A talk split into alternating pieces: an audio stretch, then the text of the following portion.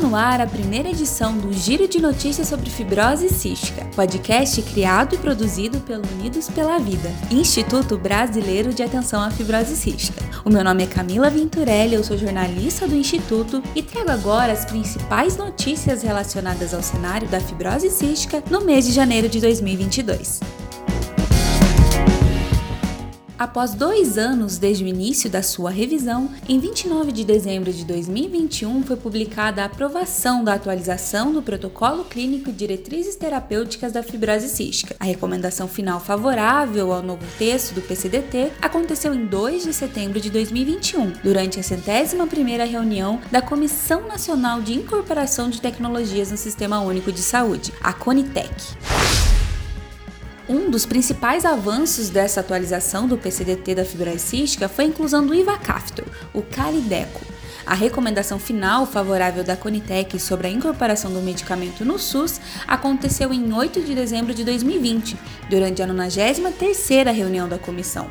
Com a publicação do PCDT, o processo de disponibilização do Calideco no SUS para as pessoas elegíveis passou para a etapa de processo aquisitivo do governo junto à empresa fabricante, a Vertex Farmacêuticos, que informou já estar em contato com o Departamento de Assistência Farmacêutica e com o Departamento de Normas e Sistemas de Logística para o avanço do tema. Até o fechamento desta edição do nosso podcast, não foi possível verificar a data exata em que o Calideco será disponibilizado para as pessoas elegíveis do país, mas o time do Unidos pela Vida Vida segue acompanhando de perto todo esse processo e trará novas atualizações em breve. Em dezembro de 2021, o Grupo Brasileiro de Estudos de Fibrose Cística lançou o Registro Brasileiro de Fibrose Cística 2019.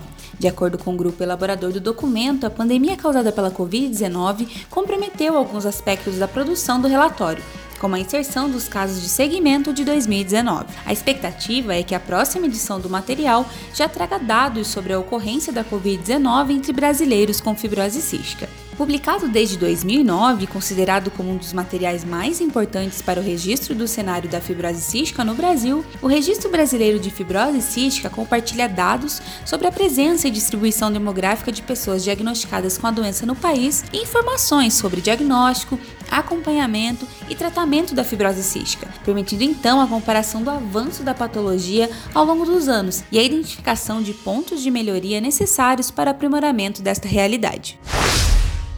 Ainda sobre o Grupo Brasileiro de Estudos de Fibrose Cística, em janeiro de 2022, a nova diretoria da instituição tomou posse. A eleição que escolheu a Chapa 1 para a gestão 2022-2023 do grupo aconteceu em 30 de novembro de 2021. O novo presidente da entidade é o Dr. Antônio Fernando Ribeiro, coordenador da equipe interdisciplinar de fibrose cística no Hospital de Clínicas da Unicamp. Você pode conferir a formação completa da diretoria acessando o site do Unidos pela Vida, www.unidospelavida.org.br.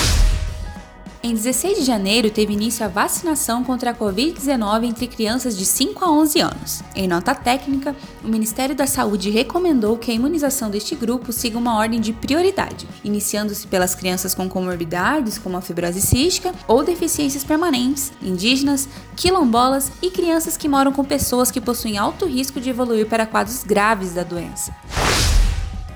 Ainda sobre a vacinação contra a Covid-19, em 20 de janeiro, a Agência Nacional de Vigilância Sanitária liberou o uso da Coronavac entre crianças e adolescentes de 6 a 17 anos. A aprovação da agência foi para a aplicação de duas doses do imunizante, com intervalo de 28 dias entre elas, para indivíduos dessa faixa etária com comorbidades, como a fibrose cística. A liberação possui um veto que proíbe a aplicação da Coronavac entre indivíduos imunossuprimidos de 6 a 17 anos. Este público, que inclui pessoas trans transplantadas têm como opção a imunização com a vacina da Pfizer, aprovada sem essa restrição para pessoas a partir de 5 anos. Ainda não há informações sobre a data de início da imunização com a Coronavac entre esse público.